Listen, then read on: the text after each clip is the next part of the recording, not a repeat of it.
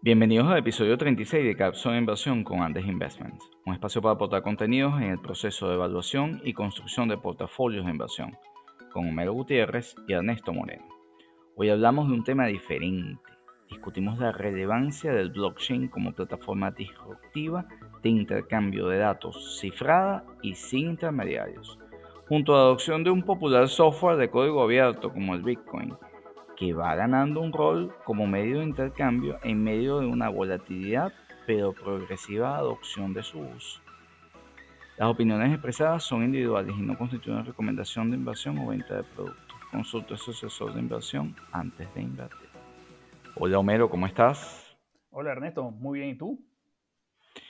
Bien, bueno, listos para respirar profundo y darle paso a un tema que es complejo, pero que vamos a abordar con, desde un punto de vista muy educativo para ilustrar a nuestros escuchas y... Sí, es, un tema que muchos de nuestros amigos y seguidores nos han estado pidiendo, ¿no? Que hablemos de alguna manera de qué es el blockchain, qué es el Bitcoin, es una inversión, e, es una moneda, esos temas que todo el mundo tiene todavía no muy claros en, en la mente, pero que es un tema interesante, ¿no? Al final. Y creo que vamos, podemos comenzar con definir que hay dos cosas muy diferentes. Una es la tecnología blockchain y otra cosa es el Bitcoin, ¿no? Sí, que está dentro o que aplica esa, esa metodología. bueno, ¿qué, es el blockchain, Homero? Sí, fíjate, el blockchain es, es como un gran libro de cuenta, un gran libro contable, como el que tiene, puede tener cualquier empresa, pero que a diferencia de existir una sola copia, aquí existen múltiples copias, está descentralizado. Entonces nadie tiene el monopolio, o sea, no hay un contador que es el que hace los asientos, sino que todos los participantes en este, en este sistema pueden realizar asientos, estos asientos contables, estos registros, estas anotaciones. Sí, vamos a poner un ejemplo, Homero. Eh, cuando tú quieres enviarle dinero desde tu cuenta una persona o tú me quieres enviar a mi dinero, tú tienes que notificarle al banco, a tu banco, que quieres pasarme, eh, bueno, mándame mil dólares y se los mandas a Ernesto, al banco de Ernesto. Entonces, esa es una transacción donde tú notificas a un intermediario que tiene algo tuyo, esos mil dólares, y que deben sacarlo de tu libro y mandarlo a el otro custodio o el libro donde está mi cuenta, que es el banco mío, y que me anoten esos mil dólares y entre esos dos libros, esas dos instituciones, cruzarse esos mil, esos mil dólares, por poner un ejemplo. Sí. En el blockchain, eso implica que ah, tú notificas eh, vamos a imaginar, vamos a, tener capacidad abstracta que, nos hace falta mucho en, este podcast eh, y colocamos una orden de, y una notificación de que yo tengo mil de esto, del activo que sea, de la notificación que sea, y a partir de ahora en mi registro va a pasar a restarse eso y a ponerlo en el registro tuyo donde no sabemos ni quién eres tú, ni quién eres yo, ni quién soy yo, pero que en, un bloque donde se almacenan transacciones que son cifradas y que son por estos usuarios eh, validadas su seguridad, eh, digamos desde el punto de vista criptográfico, ese paso del volumen de activo mío al tuyo queda allí transado y queda validado por todos en una cadena de bloque que es indestructible y que implica pues tener ese gran libro de transaccionalidad descentralizado, seguro, sin intermediarios. Sí, exactamente. Eh, ahí en, ese ejemplo que pones es como que si yo agarrara, eh, al, hacerte la transferencia, yo agarrara y anotara directamente en el blockchain, eh, esta transferencia va para Ernesto. Y ya eso queda, desplaza a ese organismo central, que era el banco, que era el, encargado de tomar la, orden de transferencia y realizarla, ya se hace directamente, se hace entre, entre pares, ¿no? Y, eso es una ventaja importantísima que tiene el blockchain versus el, cómo se están haciendo actualmente las cosas, ¿no? Fíjate, Ernesto, hay otra cosa importante que cada registro, porque hay muchas dudas sobre la confiabilidad y, es entendible que muchas personas que no sepan eh, tengan dudas sobre si un hacker se puede meter en, el blockchain y modificar, ¿no? Y a su favor, entonces desviar esa transferencia, esa hipotética transferencia que estoy haciendo, la desvíe hacia sus intereses, ¿no? Y fíjate, la tecnología de estos bloques está diseñada para que cada bloque esté referenciado al anterior. Y, esto es lo que hace que sea la cadena, ¿no? Cada bloque que se va subiendo al sistema de blockchain está atado al anterior. No, no Entonces, ese correlativo permite que haya una trazabilidad, aunque de, de, cada uno de los registros o transacciones que se colocan en, el sistema. Y, para hacer un resumen, digamos, eh, el, el, blockchain es una gran base de datos que se encuentra descentralizada, no hay un gestor único de esa base de datos, que además, al estar cifrada, protege la privacidad y la seguridad de los usuarios. Y hay una cosa muy importante, que puede aplicar a otros tipos de transacciones de la vida cotidiana, no solo a las referidas a la transferencia de dinero o eh, algún tema económico, ¿no? Estamos en una era donde la tecnología nos permite eh, manejar el principal insumo, que es la data, y dentro del el, blockchain, en su rol de gran libro de registro de todo, Ahí puedes registrar literalmente todo sin necesidad de intermediarios. Pusimos un ejemplo donde para transar, eh, generar una transacción entre, entre, nosotros dos, probablemente necesitamos tres intermediarios, dos bancos, un, un, banco central y quizás hasta más, si estamos cambiando de monedas o países.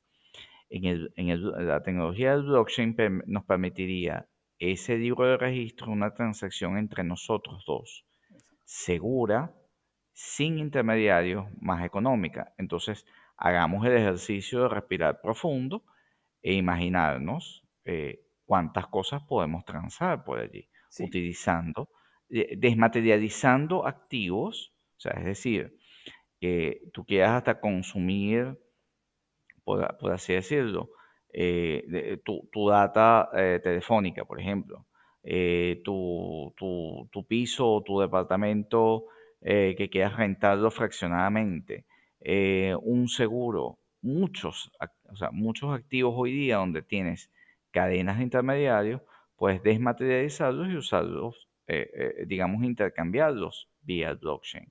De eso se trata. Eh, Ernesto, la tecnología del blockchain tiene muchas más aplicaciones de lo que la gente cree, muchas más allá del Bitcoin, de hecho. En Alemania y Holanda hay una empresa que está utilizando el blockchain para incorporar la oferta de electricidad excedente que un número creciente de hogares está, produciendo a través de paneles solares para ingresarlo en la red eléctrica sin que esto altere el balance entre oferta y demanda.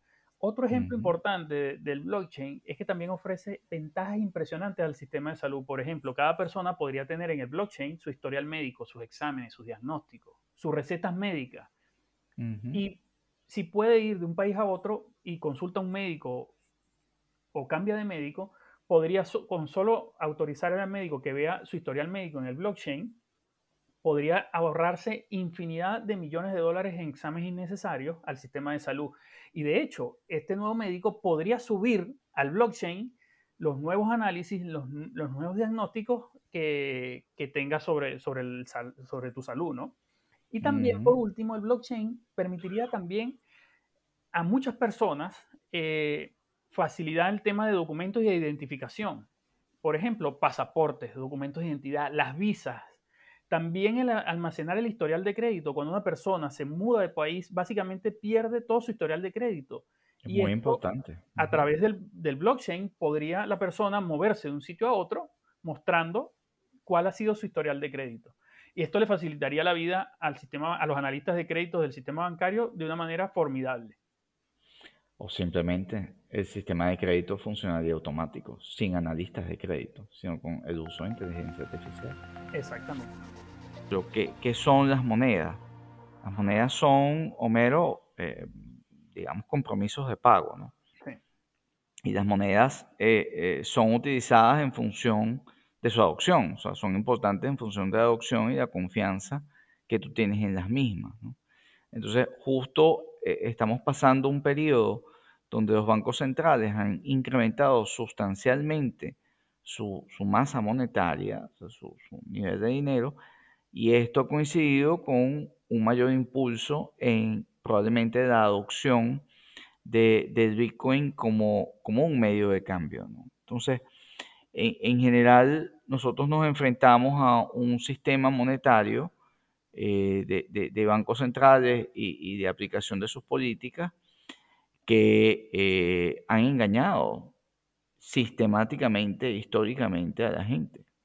desde la, salida del patrón de, oro, el Bretton Woods, desde que eh, los bancos centrales se reservan la capacidad de emitir y de ejecutar una política monetaria, pero ¿qué es esa política monetaria?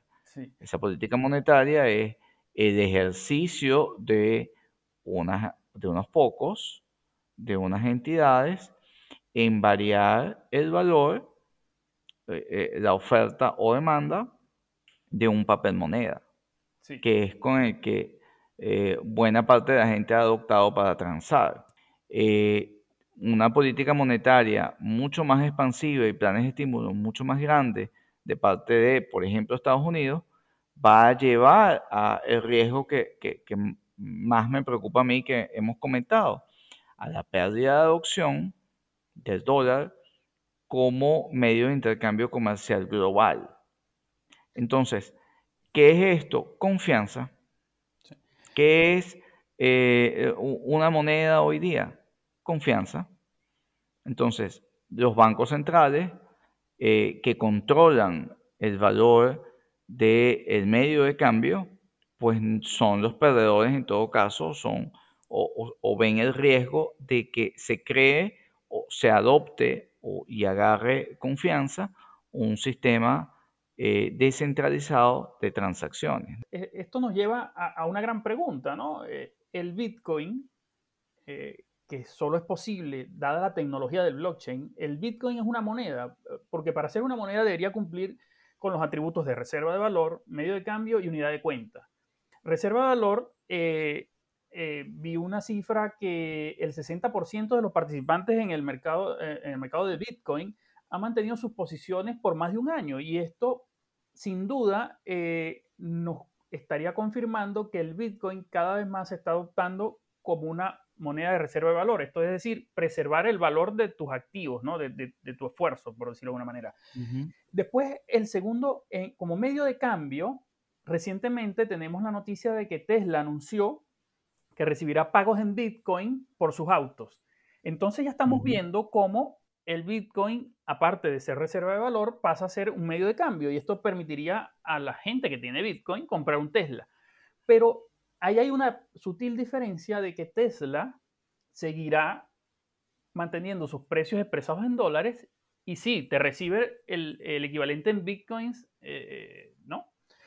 Y esto es, lo que yo considero que todavía el bitcoin no cumple para ser una moneda, que es unidad de cuenta. Unidad de cuenta tiene que ser, es que Tesla fijara el precio independientemente en bitcoins y no importa la fluctuación del bitcoin, usted paga y, en bitcoin.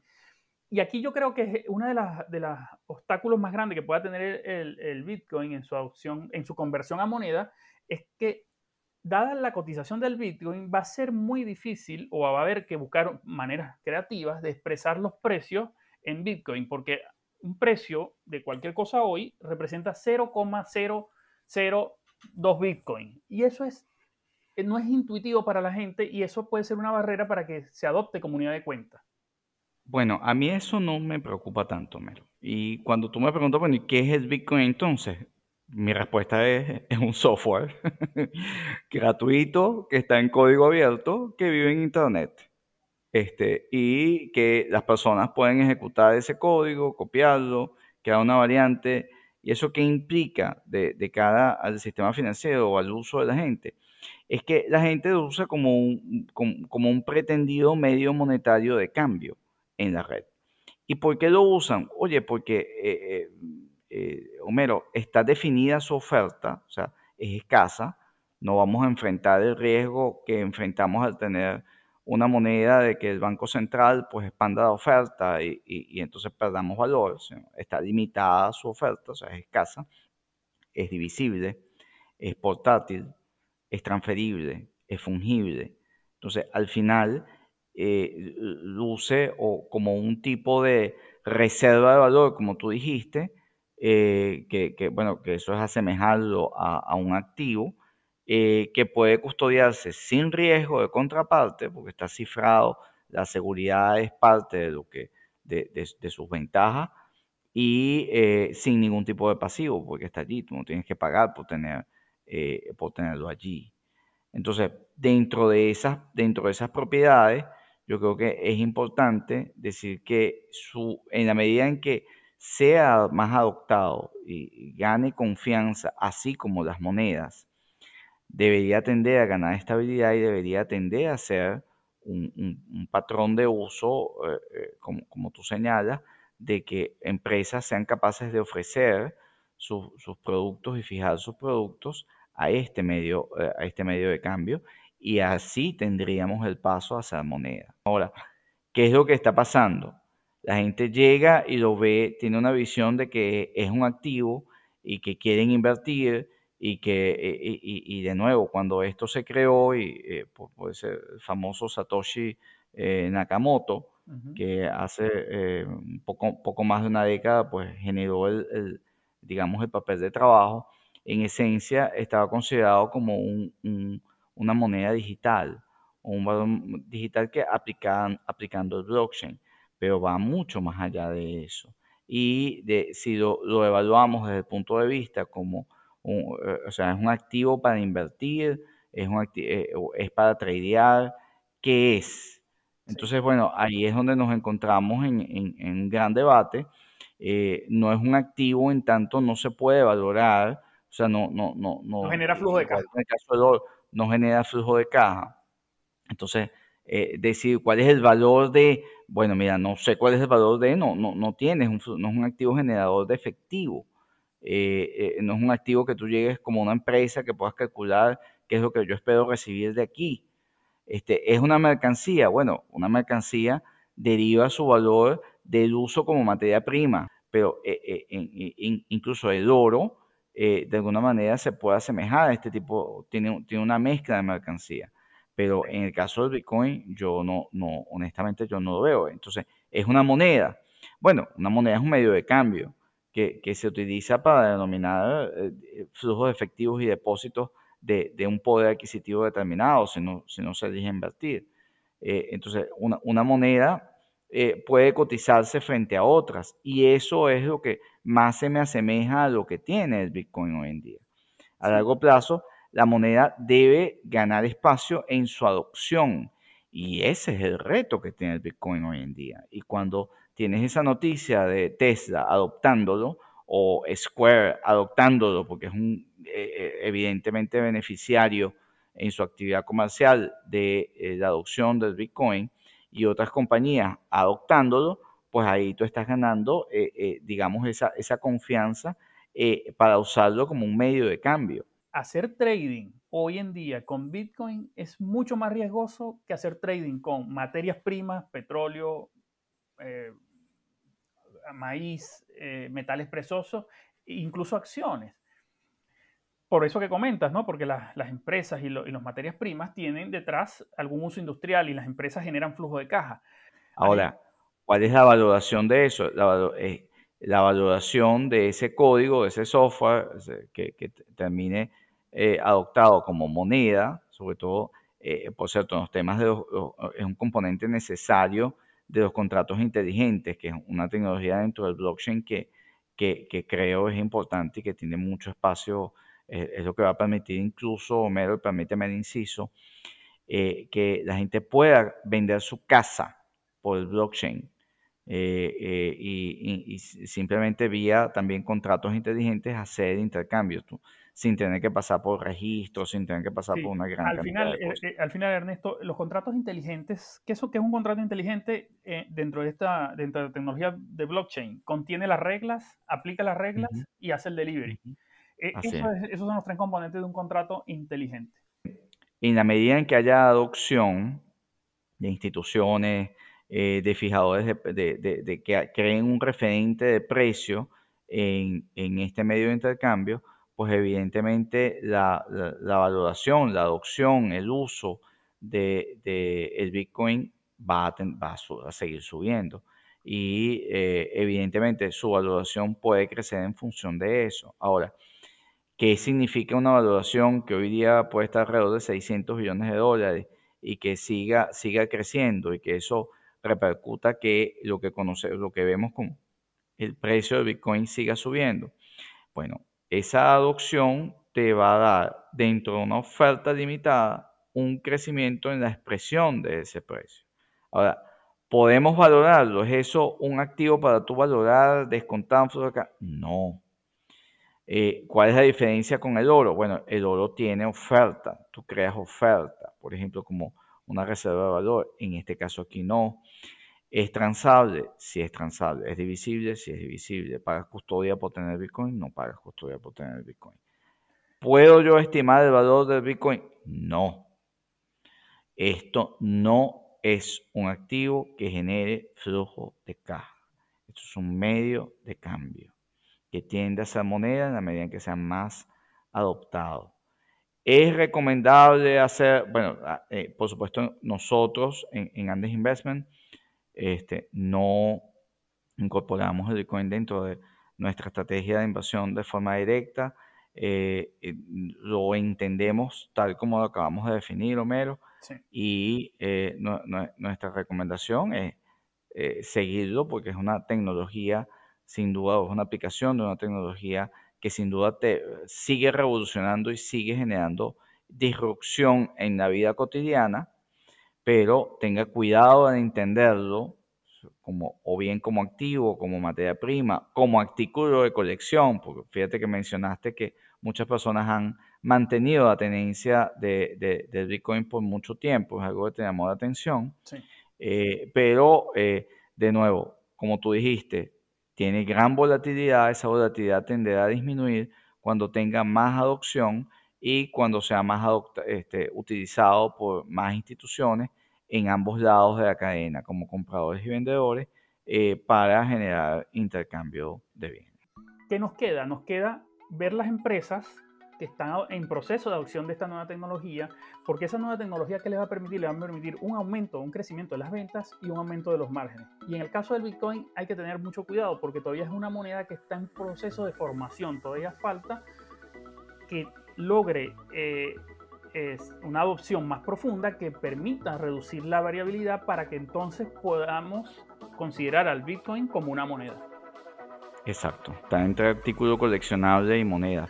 Y sí, yo creo que la atención a aquellas empresas que se benefician por la adopción del Bitcoin son interesantes eh, de observar y de nuevo PayPal o Square en Estados Unidos, por poner dos ejemplos. Eh, en resumen, Ernesto, eh, hay que estar pendiente de las empresas que adopten el blockchain y el Bitcoin dentro de su modelo de negocio. O que se beneficien de la adopción del mismo. Hasta la próxima cápsula, Ernesto. Hasta la próxima, Homero.